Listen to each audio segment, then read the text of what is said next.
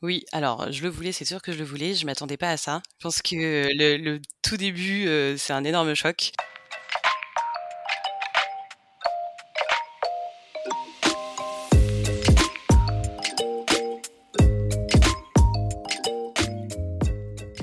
Bonjour et bienvenue dans CSM Co, le podcast du succès client et de ceux qui le font. Je suis François Decaux, senior CSM chez LinkedIn, et dans ce podcast, je vous propose d'aller à la rencontre de ceux qui travaillent au succès client. CSM bien sûr, mais aussi leurs managers, clients, partenaires technologiques ou collègues viendront à votre rencontre, partager leurs bonnes pratiques, vous inspirer et vous recommander des outils ou des ressources pour évoluer dans votre approche du succès client et votre rôle. Mon objectif, c'est de vous permettre de repartir avec des idées et des outils très concrets que vous pourrez appliquer dès demain dans votre organisation, quel que soit votre rôle, votre secteur d'activité ou la taille de votre entreprise. J'espère que vous êtes aussi curieux et passionné que moi. Installez-vous confortablement, prenez de quoi noter plein de bonnes idées, et c'est parti pour un nouvel épisode.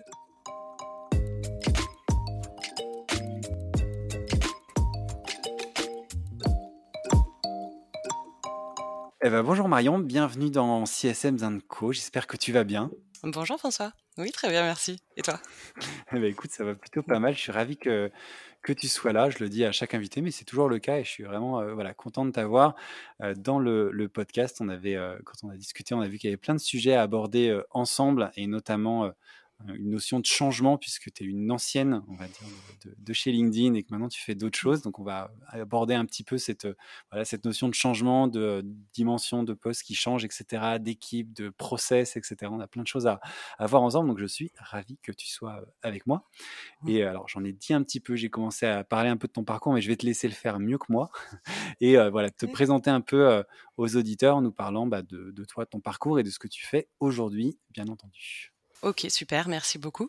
Euh, donc, je suis Marion Comollet. Aujourd'hui, je travaille dans une startup qui s'appelle Pléo. Euh, mais auparavant, j'ai fait euh, une prépa, un master RH.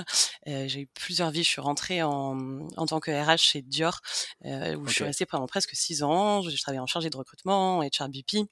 Et puis, j'ai décidé il y a cinq ans que j'aurais, j'aimerais travailler sur un poste plus proche du business et plus customer facing. Donc, c'est comme ça que complètement par hasard, j'ai découvert le métier de CSM et que j'ai rejoint LinkedIn. Euh, Ça, faisait sens du coup en venant du RH d'aller d'aller chez LinkedIn forcément. ouais, exactement. J'avais un peu étudié tous les outils euh, RH SaaS qu'on utilisait euh, chez Dior à l'époque et j'avais trouvé que euh, avoir une, une expérience utilisateur était intéressante euh, pour aussi euh, derrière conseiller euh, Carrément. des clients.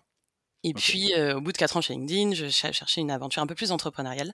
Euh, mon rêve, c'était d'être premier CSM dans un marché euh, et de construire, construire l'expérience client en France. Et donc, du coup, j'ai intégré Pléo en mai 2022, donc il y a un an, qui était exactement le mois où on a lancé le marché français.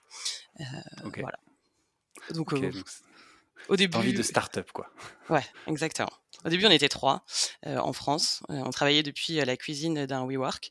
Euh, Aujourd'hui, on a, Ok, on a pas mal grandi. Voilà, et donc je suis focalisée sur la partie. Maintenant, je me suis focalisée. Au début, on faisait un peu de tout, et maintenant, je suis focalisée sur la partie CSM. ok. Et sur la partie Southern Europe aussi, si, si je me trompe pas. Exactement. Et donc, depuis peu, j'ai été promue sur un poste de manager, donc euh, Customer Success, pour euh, l'Europe du Sud. Donc, euh, Italie, Portugal, France, Espagne.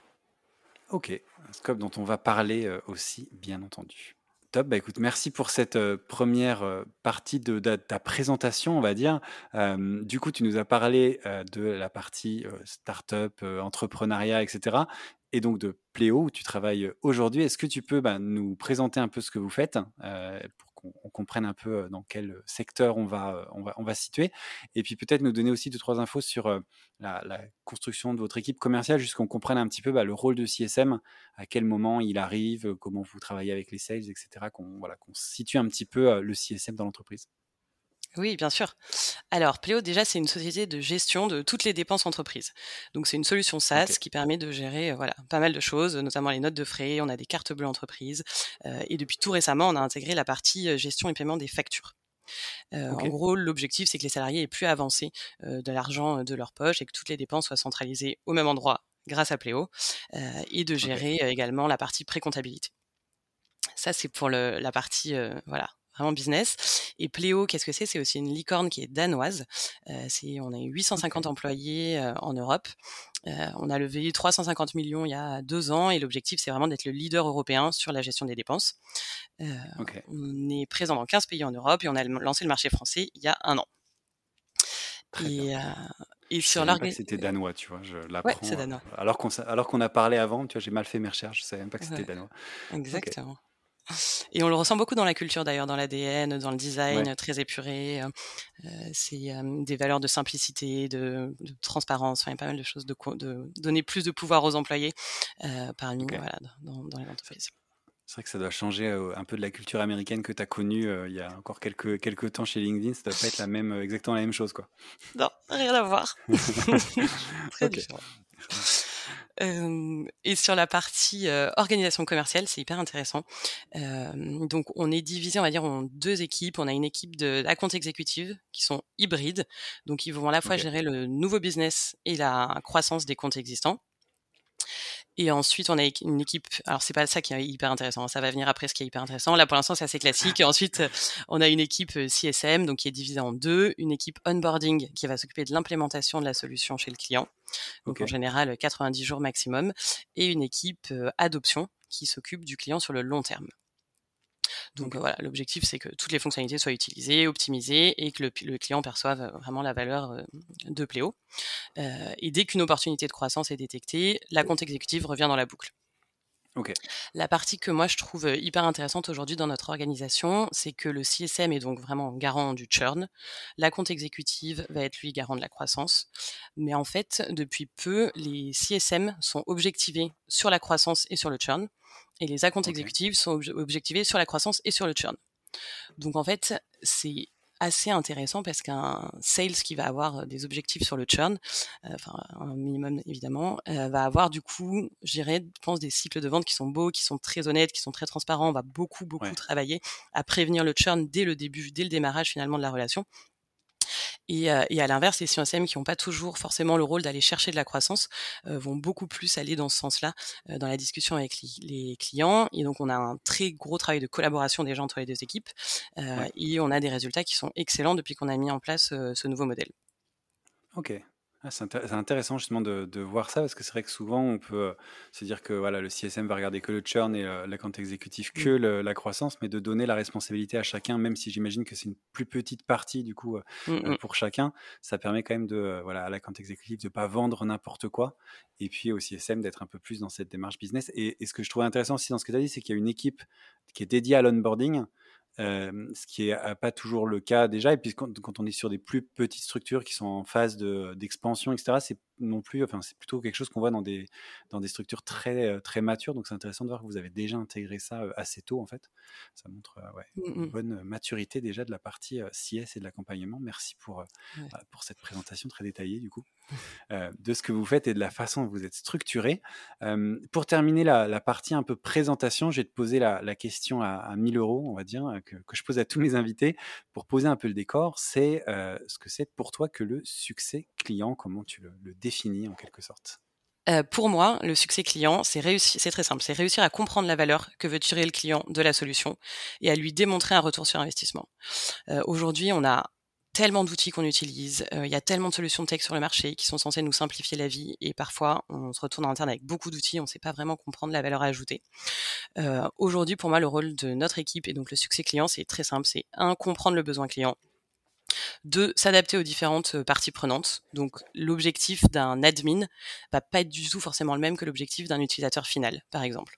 Pour autant, il faut répondre aux deux. Et en numéro 3, j'irai accompagner le client de façon proactive euh, pour qu'il perçoive réellement la valeur ajoutée. Et donc à partir de là, le succès client peut prendre des multiples formes selon euh, voilà l'enjeu initial du client. Euh, et ce que je pourrais juste rajouter, c'est que dans la tech, pour moi, il y a aussi vraiment une, une partie accompagnement de la transformation digitale sur laquelle on est très attendu, notamment dans les marchés comme le, marché français, qui parfois n'est pas forcément en avance par rapport à d'autres sur la, la partie digitale.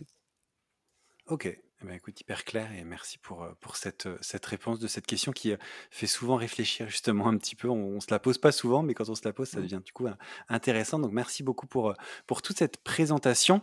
Et pour démarrer un peu, notre échange, forcément je pouvais pas passer à côté. Je voudrais qu'on parle un peu de transition. Donc tu nous l'as expliqué, donc étais, on en a parlé, tu étais chez LinkedIn qui est une grosse, on va dire une grosse boîte avec, Mmh. notamment une culture, CSM qui est très établie, des process qui sont très établis, très très matures. Tu t'es retrouvé, tu disais, chez Pléo, vous étiez, heu, 3 en France à l'époque, un certain nombre en Europe, mais c'était quand même plus petit, donc heu, en termes de structure. En pleine phase d'expansion aussi, donc pas du tout la même phase que, que ce que tu avais chez LinkedIn. Je me suis demandé, voilà, l'idée c'était un peu, est-ce que c'était pas trop dur pour toi justement en arrivant chez, chez Pléo? Tu le voulais, hein, cette partie entrepreneuriat, mais voilà, est-ce que, tu peux nous expliquer un peu comment ça s'est déroulé cette transition, cette phase de découverte? Comment ça s'est passé? Est-ce qu'il y a eu plusieurs étapes? Je pense qu'il y a plein de CSM qui, peuvent potentiellement faire cette transition d'une taille de d'entreprise à une autre? Comment est-ce que voilà, est-ce que toi ça s'est passé et à quoi il faut penser quand on fait cette transition un petit peu? Oui, alors je le voulais, c'est sûr que je le voulais. Je m'attendais pas à ça quand même. Heu, je pense que le le tout début, heu, c'est un énorme choc. Déjà, c'est idiot, mais en termes d'outils, heu, on n'utilise pas du tout les mêmes choses dans une très grosse entreprise comme LinkedIn que dans une startup. Donc tous les outils que je connaissais jusqu'à présent, il fallait les oublier. On avait on n'a pas le droit d'avoir Excel par ex par exemple ou PowerPoint, on a plein d'autres outils, qu'il faut apprendre. Donc en fait, on repart un peu à zéro et on a un peu l'impression l'im l'impression d'être, voilà, premier jour d'école et on comprend plus rien et tout va très vite et on comprend aucun des outils. Donc ça, je pense que c'est le premier choc sur lequel il faut passer et il faut, voilà, juste prendre la main, heu, assez rapidement. La deuxième grosse différence, ça va être évidemment dans les process. Donc là où aujourd'hui on va avoir des process très établis dans une grosse startup, enfin dans une grosse entreprise comme LinkedIn, heu, on a beaucoup on va dire que les process sont beaucoup moins structurés, heu, dans une, dans une scale-up. En tout cas, ils sont en train d'être construits pendant qu'on évolue ou alors on Ouais. on on é voilà, on évolue en construisant les process. Donc c'est totalement, heu, différent comme manière d'appréhender les choses. Je j'ai trouvé l'accès à l'information un peu plus difficile parce que justement il y a beaucoup de projets, beaucoup de choses, pas forcément de, de de base de knowledge management qui sont très établies encore puisqu'on on se développe tout le temps. Heu, le le savoir est parfois plus détenu, voilà, par des personnes vraiment que par que dans des outils. Donc il faut un peu naviguer dans l'organisation, se créer un réseau très fort et réussir à rencontrer le plus de gens possible en interne, pour réussir, à obtenir l'information ou au moins à comprendre, où aller la chercher.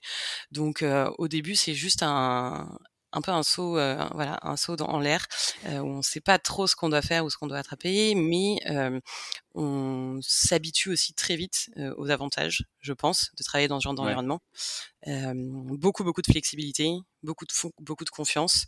Heu, on fait partie intégralement du projet, donc c'est très différent d'être un parmi 10 000 ou d'être un parmi 800 ou d'être un parmi 3 finalement quand on est 3 sur le marché. Hem, on il y a une beaucoup de communication, même une surcommunication, mais moi je trouve ça plutôt très bien. Heu, beaucoup de transparence dans la communication. Je connais absolument tous les objectifs et les résultats de l'entreprise. Je sais exactement tout le temps où on est en permanence, on peut me demander. Je sais où est-ce qu'on se situe en termes de business, heu, je sais ce qu'il nous reste à atteindre, je sais ce qui si on va bien, si ça va pas bien. Donc il y a beaucoup de on on se sent à à 100 intégré dans le projet de l'entreprise, heu et ça, c'est quelque chose qui existait un peu chez enfin qui existe aussi chez LinkedIn. Chez LinkedIn, je me rappelle qu'on disait toujours, voilà: «Act like an owner» quand on prend des décisions Ouais. Heu, chez Pléo, on a un peu la même chose, on appelle ça LC Pléo. Donc en fait, c'est juste quand on doit faire une décision, quand on doit penser à un budget, à un projet et cet et cetera, il faut juste penser que ce soit LC pour Pléo donc et que ça ça fasse du ça fasse sens et heu, est-ce que je pourrais présenter, heu, demain ce projet au CEO? Oui et non. Si c'est non, ben, on ab on abandonne le projet immédiatement. Heu, si c'est oui, on fonce et heu et on va très vite. Hem, donc il y a toute cette phase de développer un peu, heu, son esprit entrepreneurial. Chacun est obligé d'être un peu entrepreneur, tout le monde va dans la même direction. Hem, par conséquent, il y a un peu donc il y a moins de strates hiérarchiques, mais il y a aussi un peu moins de conflits entre les départements, puisqu'on sait vraiment exactement où on va et on va tous dans la même direction. Hem et ça, c'est aussi une belle découverte, je trouve. Heu, voilà, il y a un problème, on peut adresser directement le problème avec, heu, n'importe qui, heu, dans l'organisation. On peut prendre rendez-vous presque demain avec, heu, avec le CEO. On peut pas vraiment, mais dans l'idée, on pourrait presque, pour aller, voilà, pour aller lui apporter un problème ou, une solution plutôt d'ailleurs. Et puis, et puis le dernier point auquel il faut s'habituer, je pense, c'est que tout va très vite, tout est très agile.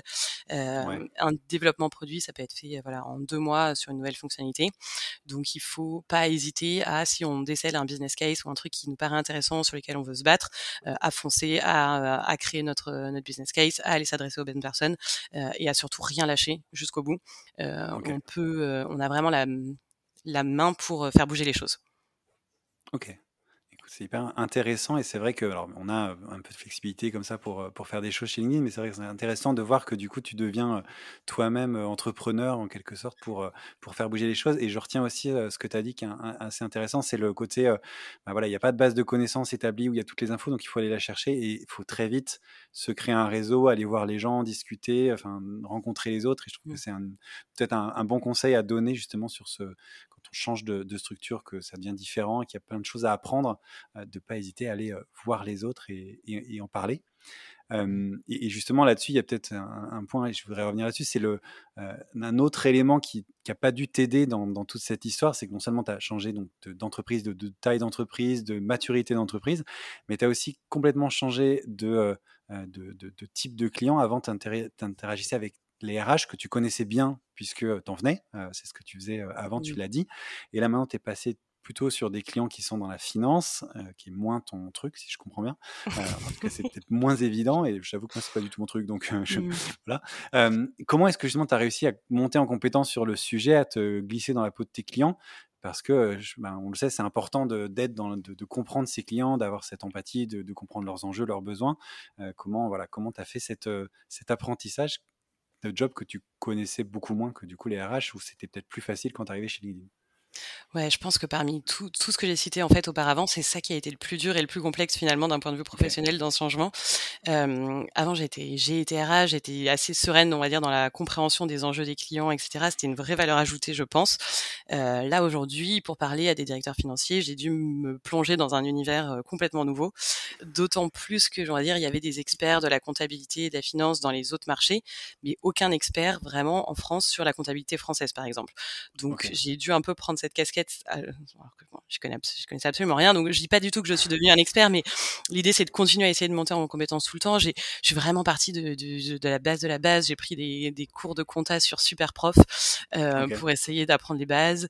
Euh, j'ai passé beaucoup de temps avec mes clients pour comprendre les enjeux en étant hyper transparente avec eux, en leur disant voilà, s'il vous plaît, partagez-moi votre écran, montrez-moi votre outil de comptabilité, comment est-ce que vous interagissez avec, qu'est-ce que vous faites avec au quotidien.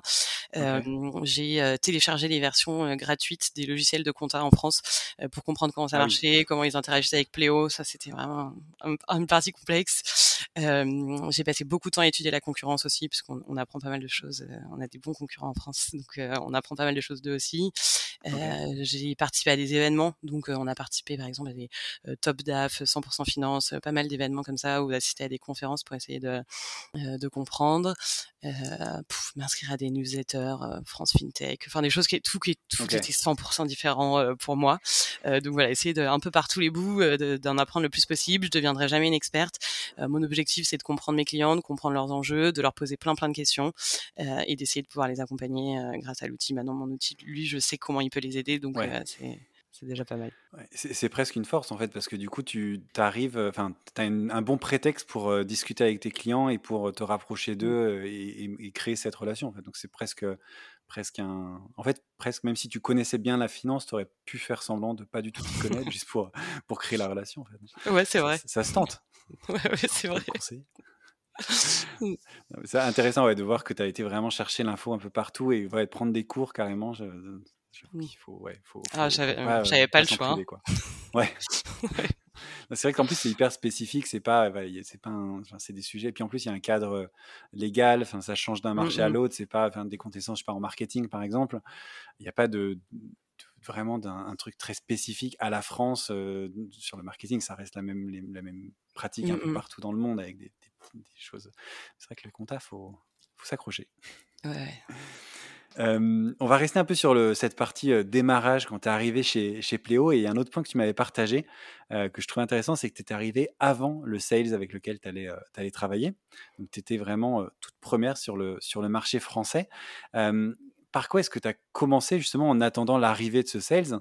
Parce que du coup, j'imagine qu'il n'y avait pas énormément de, contre-rentrants, de, je ne sais pas comment ça fonctionnait, mais en tout cas, tu n'avais pas de sales pour t'accompagner. Voilà, par quoi tu as commencé? Quelles ont été tes priorités pour, commencer à construire ce marché qui s'ouvrait tout juste. voilà, comment, comment on démarre quand on est seul CSM sans sales encore? Alors, moi j'ai été recruté en premier, mais ensuite un sales est arrivé entre temps, mais lui il était en train de construire. Je suis arrivé trois semaines après lui et lui était en train de construire son portefeuille. Donc j'étais un peu seul au début, sans client, même si on avait quelques clients au démarrage d'autres entités européennes hyper intéressant comme période. Ça a duré quelques quelques semaines slash quelques mois, mais on a très vite commencé à avoir des clients. mais en fait, on a j'ai pu avoir la chance de travailler sur la construction de l'expérience client chez Pléo en France. Donc de se poser toutes les bonnes questions, de se poser des questions sur les market fit. Est-ce que notre produit il est bon sur la France? Quelles sont les zones sur lesquelles on va pouvoir se développer Identifier les gaps, travailler avec le, les équipes produits pour s'assurer qu'on a un produit qui soit adéquat. gérer la traduction, gérer la localisation. C'est pas tout à fait la même chose. On peut avoir un produit qui est traduit mais qui n'a aucun rapport avec le marché français. Donc c'est juste insérer des, des, touches francophones, des, des entreprises françaises, n'importe quoi, des exemples, des success stories, n'importe quoi qui va vraiment rendre le produit plus français. Okay. Euh, pour travailler sur la segmentation de la clientèle par, euh, par exemple, donc euh, qui a accès à un onboarding personnalisé, qui a accès à un onboarding one to many, euh, identifier des, mm, des verticales intéressantes dans lesquelles on marchait bien de, en tant qu'entreprise et essayer de voilà d'obtenir nos premières success stories avec nos clients pour qu'ils acceptent de parler dans la presse, de Pléo, de faire des, mm, okay. des petits des petites pitches pour pour notre pour notre site internet, travailler beaucoup beaucoup sur la création de contenu en français. Donc euh, okay. création de bibliothèques de contenu énormes avec des outils comme euh, comme Tela ou comme Loom.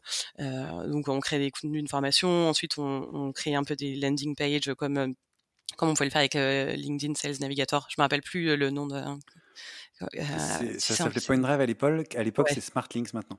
Voilà, exactement. Donc des super, euh, voilà, des super pages où on a plein de contenus de formation en français qui ont été du coup réalisés à 100% par nous. Donc des tutoriels, des webinaires, des choses comme ça. Euh, okay. J'ai passé beaucoup de temps avec les, les, premiers clients en fait aussi, beaucoup, beaucoup, beaucoup de temps pour être sûr que tout soit parfait pour eux déjà, mais aussi pour en faire un peu les ambassadeurs de demain. Tes premiers clients, il faut vraiment faire en sorte que ce soit eux derrière qui parlent, qui parlent de nous et qui en parlent en positif. donc assurer une expérience qui soit optimale pour eux. On a aussi passé beaucoup de temps sur des événements, sur des salons, euh, comprendre okay. où étaient les opportunités pour nous, euh, démarrer un plan marketing. Euh, voilà, il y a pas mal de choses à faire. Ouais, et puis surtout, ouais, surtout pas, pas, pas non plus essayer de réinventer la roue, mais essayer de récupérer des autres marchés, voilà, tout ce qui a bien fonctionné, tout ce qui a moins bien fonctionné, et, et essayer de l'appliquer sur, le, sur les marchés français pour, pour construire tout ça. Ok, donc une vraie phase de, de mise à plat un peu de, de tout, euh, touche à tout, pour euh, essayer de, d'être dans les meilleures conditions quand la, la, l'accélération des nombres de clients va arriver. Quoi. Vraiment euh, exactement. capable d'accueillir exactement ça. C'était exactement ça. C'était vraiment créer les fondations pour Ouais. le, sca- le scale de demain. Quoi. Ok, Non, c'est intéressant de, de voir tout, tout ce travail. Et du coup, il n'y a pas que du CSM. Tu parlais de marketing, tu parlais d'événements, de choses comme ça. Il y a un peu de, un peu de touche à tout. C'est cool. C'est Ouais, bah, au début, euh, on fait tout. Hein. Ouais, ouais. Euh, on va rester sur la partie justement sales parce que l'autre euh, l'autre chose qui, qui t'est arrivée euh, quand, de la part la nouveauté un peu du marché, la construction des équipes, à un moment tu t'es retrouvé aussi euh, sales pendant quelques mois. Du coup, tu as dû prendre un peu le, relais. Est-ce que avec le, recul, tu peux nous dire un peu ce que ça t'a apporté justement de passer par cette expérience-là? Est-ce que voilà, tu penses que bah, c'est quelque chose que devraient faire les CSM de manière générale s'ils en ont l'opportunité, ou est-ce que ça a été justement au contraire pénible, ou est-ce que tu as appris Qu'est-ce que tu as appris grâce à ça? Est-ce que tu peux nous parler un peu de ce moment justement? Ouais, bien sûr. Euh, Il y a eu, je pense qu'il y a eu différentes phases. Il y a eu une première phase de panique, et ensuite, euh, et ensuite, ça a été. En fait, c'est vrai qu'au début, on fait un peu tout pour que ça fonctionne. Donc, il y avait besoin d'un renfort sur la partie sales, euh, et du coup, on a décidé, voilà, que euh, je, je, passais sur la partie sales. Donc, ça s'est fait en 15 jours. Je me suis, j'ai été un peu formée à tous les outils, les process, okay, de vraiment, voilà. Que... Alors après, je suis pas devenue une experte, hein, mais comment faire une discovery, comment faire une démo, comment gérer les objections euh, et puis vraiment jusqu'à discuter du pricing et éditer un contrat. Euh, okay. Des choses avec lesquelles, en tant que CSM, euh, pourtant j'avais été CSM cinq ans avant, euh, mais des choses mmh. avec lesquelles j'étais pas du tout à l'aise mais vraiment pas du tout à l'aise. Okay. Euh, et, euh, et, en fait, ça a été quasiment un déclic, je pense. Euh, okay. Ça a mis les choses dans une perspective complètement différente. Déjà, comme je disais, il y a cette phase de panique, mais en fait, très vite, elle retombe. Et, et à chaque fois qu'il y a de la panique, ça veut dire qu'on est dans une zone d'inconfort, mais ça veut aussi dire qu'on est dans une chose où on va apprendre plein, de, une phase où on va apprendre plein de choses. Donc en fait, c'est vite devenu très intéressant. Je pense que ce que j'ai appris principalement déjà d'une part, c'est comment améliorer, enfin, ça a permis d'améliorer la relation avec l'équipe sales, ça c'est certain. Euh, sur certains aspects, ça va euh, créer beaucoup plus d'empathie euh, parce que voilà, on peut vraiment ressentir certaines choses qu'ils ressentent au quotidien et on se met plus à leur place. Sur d'autres aspects, ça permet aussi de mieux euh, mettre des limites, euh, voilà, et de, de, un peu pushback parfois et de dire bon ok c'est bon, je l'ai fait, je sais que bon ça c'est pas si compliqué, donc euh, on peut euh, voilà, on peut aussi pushback un peu un peu mieux, mais surtout je pense que d'un point de vue compétence, ça m'a appris énormément. Si, si, on prend, je sais pas, l'exemple de la discovery par exemple, poser les bonnes questions, comprendre les enjeux, euh, être beaucoup plus à l'aise dans le fait de fonctionner des, de, de, proposer des fonctionnalités payantes par exemple. Euh, quand euh, quand j'étais CSM avant je n'osais jamais. Là aujourd'hui bah, en fait si, si on a posé plein de questions on a compris l'enjeu on voit des solutions qui répondent parfaitement aux besoins bah, on, on, on, va être beaucoup plus confiant dans le fait de proposer des solutions oui qui sont plus chères oui qui sont plus qui sont payantes oui qui vont mais qui vont en fait répondre parfaitement au problème global et ça c'est une chose que que j'ai vraiment développé, je pense, grâce à cette partie sales, discovery, etc. C'est ré comprendre réellement le besoin, ne plus être dans une logique dans laquelle j'étais peut-être un peu avant en tant que CSM par habitude, de dire bon bah voilà, il y a un besoin, il y a une fonctionnalité qui va y répondre, mais euh, de chercher à comprendre le, le pain, le, vraiment l'enjeu, la difficulté de façon plus globale, et ne pas forcément répondre un, un, problème du client, mais de répondre vraiment plus à une problématique et donc de pouvoir proposer beaucoup plus de solutions euh, qui soient adaptées parce que justement j'ai bien mieux compris les enjeux finalement. Donc ça peut paraître un peu basique, mais de se forcer réellement à faire l'exercice d'une discovery entier où pendant 40 minutes on n'a pas le droit de, de, proposer de solutions, mais juste de poser des questions. En fait, ça met quand même dans un, un mindset un peu différent et ça nous pousse à, à prendre cette habitude de poser des questions, poser des questions tout le temps, tout le temps, tout le temps, tout le temps. Euh, et ça, j'ai trouvé ça génial et ouais, beaucoup plus confiante dans le fait ensuite de, derrière de faire de la croissance euh, parmi les comptes, de pousser, euh, de pousser un peu plus pour justement poser des solutions adéquates, euh, même si parfois elles sont payantes. Oui, c'est un truc qu'on n'a pas l'habitude de faire chez les CSM, mais en fait parfois c'est vraiment la bonne solution et donc euh, de gagner de la confiance là-dessus. J'ai adoré et je le referai, je, je pense, si j'en ai l'occasion, dans toutes mes futures entreprises, si j'ai l'occasion de pouvoir me reformer à ça et d'essayer un peu, même si c'est franchement hyper dur au début et que ma première démo, j'étais totalement paniquée. J'espère que le client l'a pas vu, mais, mais c'est vraiment se sortir de sa zone de confort. Ok. Et du coup, maintenant, tu es un peu plus challenging avec les sales. Maintenant que tu connais, tu sais par quoi ils passent, etc. Tu es un peu plus pushy, j'imagine Ouais, bien sûr. J'adore. Et ok, d'accord. Donc, c'est ouais, devenu un réflexe de, coup, d'être plus dans le discovery, de poser ces questions, etc. Je trouve ça hyper, mmh. hyper intéressant et c'est vrai que c'est aussi utile après pour bien les accompagner. écoute, ouais, merci pour ces éléments. Et donc, on conseille à chacun d'essayer d'un peu sales à un moment, de bien comprendre les, les, les commerciaux. Mmh en plus du développement des, euh, des process, du rôle de CSM euh, dont, on, dont on a parlé, euh, il y a en parallèle, et tu en, as un petit peu parlé en, fond de, des autres actions que tu as prises, notamment pour, faut développer la marque, faut développer le produit sur le marché, il faut construire sa légitimité, le promouvoir, etc. tu me disais que vous aviez une formule, tu l'as pas, tu l'as pas dit avant, mais on en avait parlé pendant quand on a préparé l'épisode, qui était running the business while building the business en même temps. Est-ce que tu peux voilà, nous en dire un peu plus sur ce sujet et comment surtout on arrive à concilier les deux, ben, running l'existant et puis building le futur quelque part? Ouais, bien sûr. Là, aujourd'hui, en fait, la façon dont on travaille, c'est qu'on va avoir deux priorités. Priorité numéro un, nos clients. Priorité numéro deux, nos OKR. Donc, à chaque chaque fin de quarter, on va préparer voilà les, les nouveaux OKR et comment ça se passe En fait, le, le process est assez bien fait et bien ficelé. Aujourd'hui, on a donc les objectifs globaux de l'entreprise, vont découler les objectifs du domaine, vont découler, euh, donc pour nous c'est SMB, les, les, les, small business, vont découler les objectifs des, mmh, des CX, etc., etc. Donc en fait on a une ligne directrice hyper claire de ce qu'on veut atteindre. Euh, si je te donne un exemple, en gros, euh, l'objectif global de l'entreprise ça va être atteindre les 100 millions de revenus. L'objectif des SMB ça va être bah, d'atteindre les 50 millions de revenus, donc c'est la moitié. Euh, l'objectif des CX ça va être de surtout pas dépasser 1% de churn pour pouvoir atteindre ce revenu. Et donc de là vont, découper, vont découler les objectifs des, des CX, donc euh, les OKR. Euh, par exemple, on va avoir euh, comme qui résulte s'assurer que telle fonctionnalité soit activée dans plus de 80% des comptes. On va avoir une autre équipe qui va travailler sur s'assurer que le temps d'onboarding moyen ce soit à moins de 30 jours. Voilà, on va avoir plusieurs équipes projets ce qui est intéressant, c'est que chacun, chaque CSM peut devenir team lead d'un de ses projets et donc gérer sur le trimestre un projet de A à Z. Et en fait, on le, on le, prend très au sérieux. Et donc, chaque team projet se réunit toutes les semaines. Toutes les semaines, on, va, on gère tout dans Asana. Donc, tous les projets sont visibles du, du, reste de l'entreprise et peuvent être consultés par l'ensemble du top management. Euh, donc, les équipes se réunissent toutes les semaines. Toutes les semaines, on a un update dans Asana. Tous les mois, on a le team lead présente l'avancée du projet euh, auprès de toutes les équipes CSM, voire même un peu plus. Euh, donc, on, on rend vraiment les gens responsables de leur projet, des résultats donc on doit toutes les semaines donner un indice de confiance, voilà, sur de 0 à 10, euh, est-ce que je pense que mon projet va réussir à la fin du trimestre?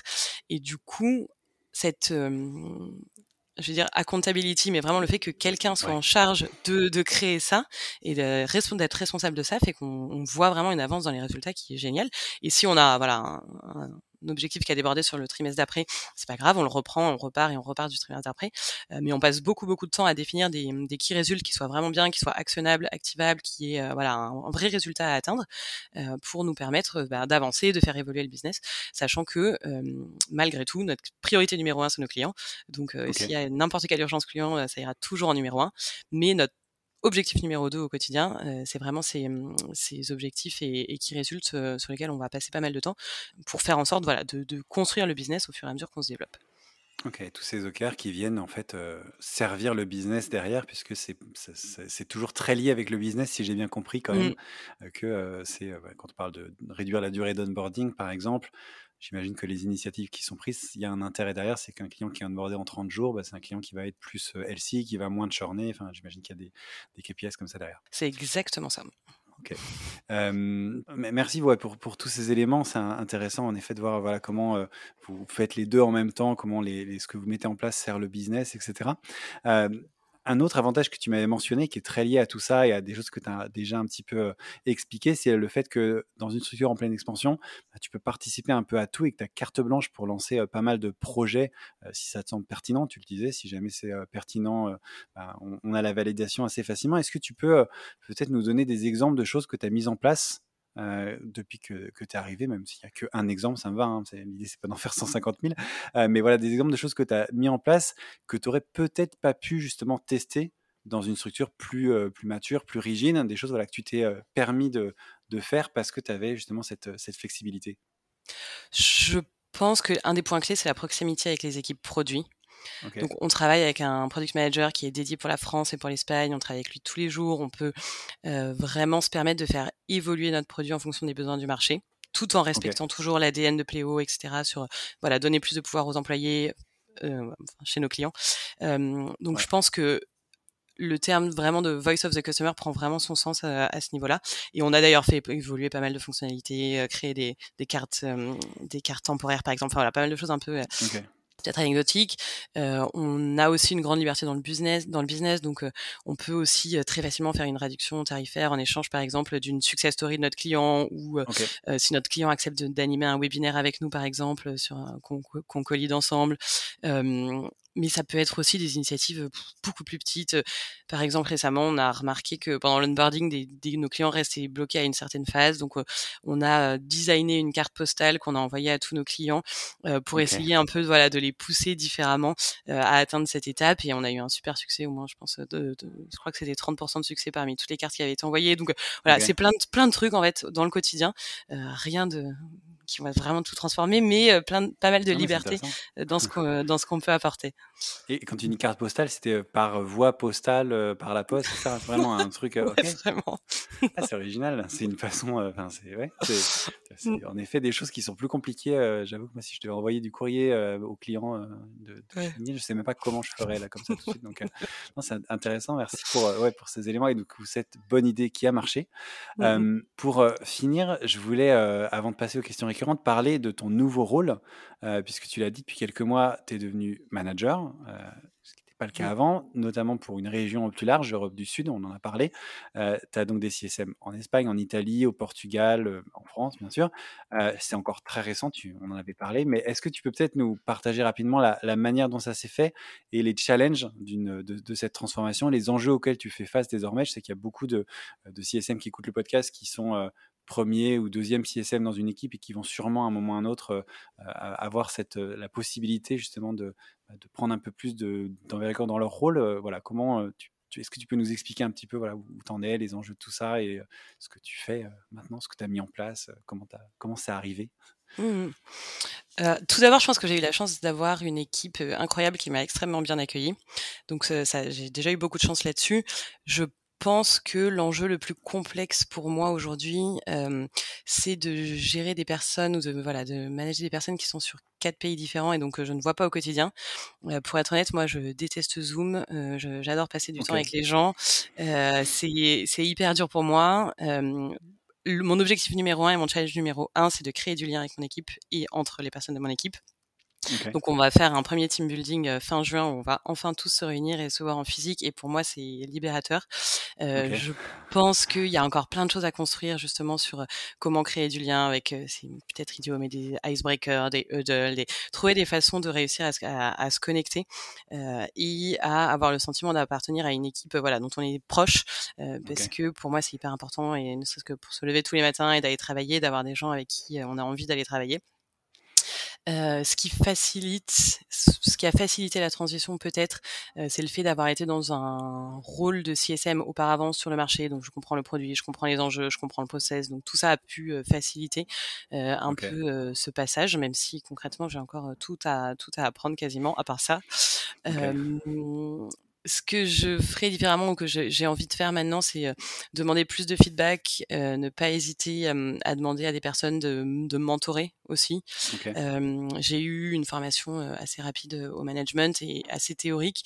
Et là, je suis en train d'organiser des sessions de workshop avec d'autres managers pour faire un peu un follow-up et, et, échanger sur des thèmes vraiment basiques, mais comme une organisation de l'équipe, sur comment on fait des one-to-one, qu'est-ce qu'on met dans des, dans des team meetings, comment on fait grandir ces équipes, comment on gère des performance reviews, Enfin, mmh, voilà, pas mal de pas mal de choses et je pense que ça, ça va beaucoup m'aider.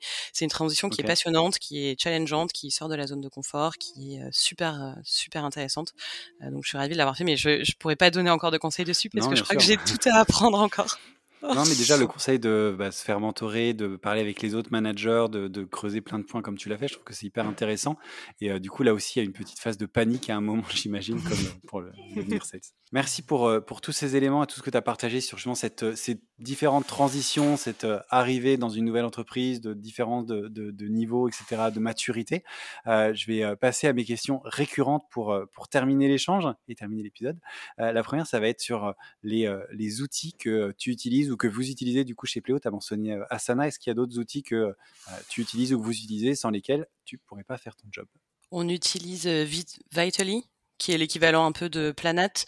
On utilise HubSpot, Asana, Canva pour les newsletters, RichDesk pour euh, c'est pas mal, c'est pour envoyer des cadeaux, des petits cadeaux aux clients, des cupcakes avec leur, leur logo et des choses comme ça.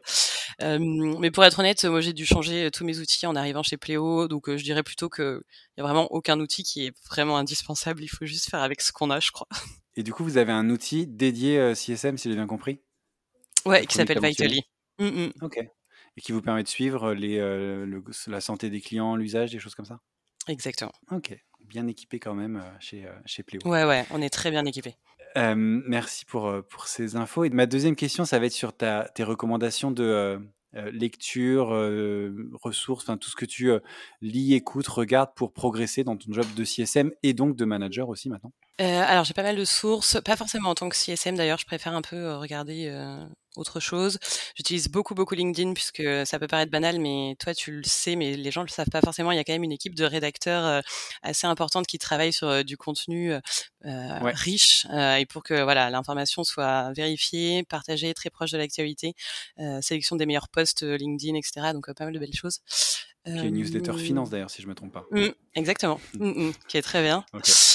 Euh, j'ai eu la chance d'être invitée aussi au Meetup euh, organisé donc par Planat, euh, voilà pour les leaders CSM. je suis un média qui est excellent sur les scale-up qui s'appelle Follow Tribes. Je sais pas si tu connais, c'est un, un, blog voilà de contenu très riche, et vraiment des contenus de fond. Et sinon, je lis pas mal. Et d'ailleurs, quelqu'un de mon équipe a organisé un excellent book club. Donc, on choisit un livre et toutes les on doit trois, trois, quatre chapitres à lire et toutes les trois semaines, on se réunit, on parle un peu des applications, de voilà, de ces différents chapitres dans notre rôle au quotidien. Donc, hyper intéressant. et parmi les lectures récentes, c'est pas forcément CSM. Il y en a un qui est plus orienté support. Donc, ça s'appelle The Effortless Experience, qui est très bien. Start to Scale, qui est excellent aussi, qui est orienté plutôt méthode de vente, voilà, qui m'a beaucoup appris sur l'univers des j'ai lu aussi là très récemment, voilà, je suis en train de lire, j'ai quasiment pas fini, quasiment fini, Measure What Matters sur sur les OKR, voilà, quand on met en place des OKR. Enfin voilà, j'aime bien lire. Ok. Ok, très bien. J'aime bien l'idée du book club. C'est quelque chose que je voulais, mmh. qu'on avait fait un moment nous chez LinkedIn dans mon ancienne équipe, et j'aimerais bien le reproduire prochainement. Je trouve que c'est une bonne façon de se motiver à, lire mmh, mmh. une partie d'un bouquin et d'en faire des choses. donc merci pour pour ces éléments. Et puis il y a des bouquins que je ne connaissais pas, donc c'est très bien. ça me fait des choses à rajouter dans la, la pile des bouquins à lire. et pour terminer, ma dernière question, ça va être de, de demander quel est le conseil que tu te donnerais si tu pouvais remonter dans le temps Alors, soit quand tu es devenu CSM ou quand tu as changé pour arriver chez Pléo, quand tu as accepté de devenir manager, je ne sais pas. Mais quel est le conseil que tu aurais aimé qu'on te donne et que du coup tu vas partager avec, avec tous les auditeurs, bien sûr? Je crois que je dirais ne pas avoir peur de prendre des risques, ne pas avoir peur de l'échec. se faire confiance. Parfois on réussit, parfois on réussit pas. c'est pas grave en fait. L'idée c'est c'est de s'amuser de toute façon. Euh, voilà, passer de LinkedIn à une équipe de trois personnes en France, ça n'a pas toujours été facile. Euh, ça vaut le coup d'essayer. On apprend beaucoup, on s'amuse beaucoup. Il y a des hauts, des bas, euh, mais je regrette pas du tout. Donc voilà, je trouve qu'il faut pas hésiter à se pousser un peu, à sortir de sa zone de confort, à prendre des risques. Et, voilà. Et on, panique un peu au début, mais après, c'est que du bonheur, quoi. Exactement. Top, bah écoute, merci beaucoup d'avoir euh, d'avoir pris le temps de venir dans le podcast et de partager tout ce que, euh, tout ce que tu as partagé. Je trouve qu'il y avait plein de choses euh, hyper intéressantes et, et je suis sûr qu'il y a plein de CSM qui se retrouveront justement dans cette transition que tu as fait ou que dans, dans les différents moments que, que tu as vécu. Et je retiens pas mal de, de, bons conseils, notamment de, passer du côté sales d'un moment à un autre. Ça peut être très utile pour apprendre des nouvelles choses, se challenger et challenger les sales notamment. voilà, merci d'être passé dans le, dans le podcast et d'avoir pris le temps de, de venir répondre à, à toutes ces questions et d'échanger avec moi. Merci beaucoup. Merci beaucoup François. Et je te dis à très vite. À bientôt.